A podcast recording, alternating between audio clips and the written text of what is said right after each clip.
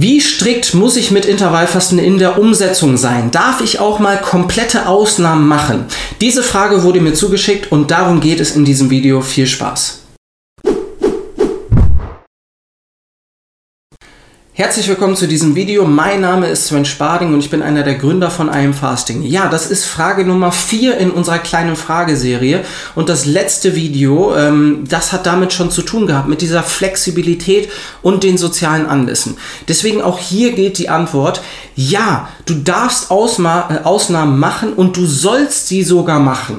Das ist Bestandteil deines Lebens und wir werden keine Intervallfastenroutine nur sehr, sehr schwer finden, die ja, 365 Tage im Jahr berücksichtigt. Ausnahmen müssen dazugehören und die sind sogar auch sinnvoll.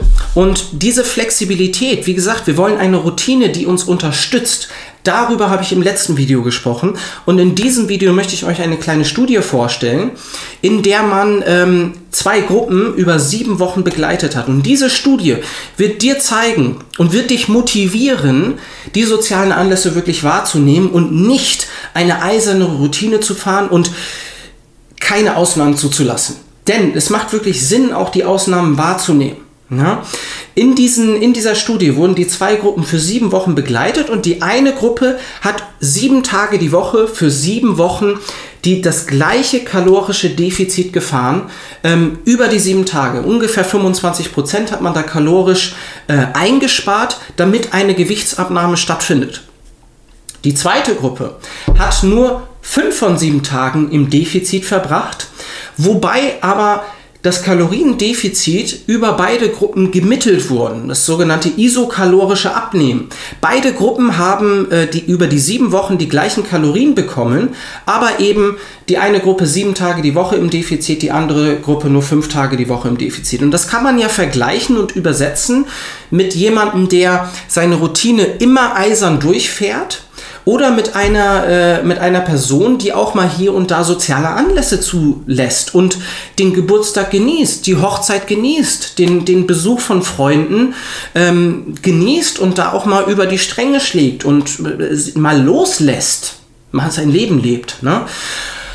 Und das Ergebnis war, dass beide Gruppen das gleiche abgenommen haben. Da gab es keinen signifikanten Unterschied. Aber ich denke, über die Dauer würde es einen signifikanten Unterschied geben. Denn man hat gemessen, wie viel Kalorien die Gruppen dann verbrauchen. Zu Beginn und nach den sieben Wochen. Was ist der Kalorienverbrauch, der ja maßgeblich verantwortlich für unsere kurzfristige Kalorienbilanz ist und darüber entscheidet, ob wir jetzt abnehmen, ob Fett verbrannt wird oder nicht. Und die Gruppe, die über sieben Tage die Woche äh, das Energiede Energiedefizit aufrechterhalten hat, die hat ungefähr 78 Kilokalorien im Durchschnitt vom Verbrauch verloren. Nach den sieben Wochen haben sie äh, eine gewisse Fettmasse abgenommen und ein Gewicht abgenommen, aber natürlich passt sich der Körper auf diesen Reiz an. Was ist der Reiz? Wenig Kalorien kommen rein, wenig Energie. Dann passt unser Körper sich darauf auf Dauer an. Und diese Anpassungen waren im Schnitt 78 Kilokalorien. Na? In der Gruppe, die nur äh, fünf Tage die Woche im, im Defizit war, waren das im Schnitt 38 Kilokalorien, also rund die Hälfte. Jetzt kannst du dir ausrechnen auf Dauer, was das für ein Effekt ist. Ne, das wird uns auf Dauer beeinflussen.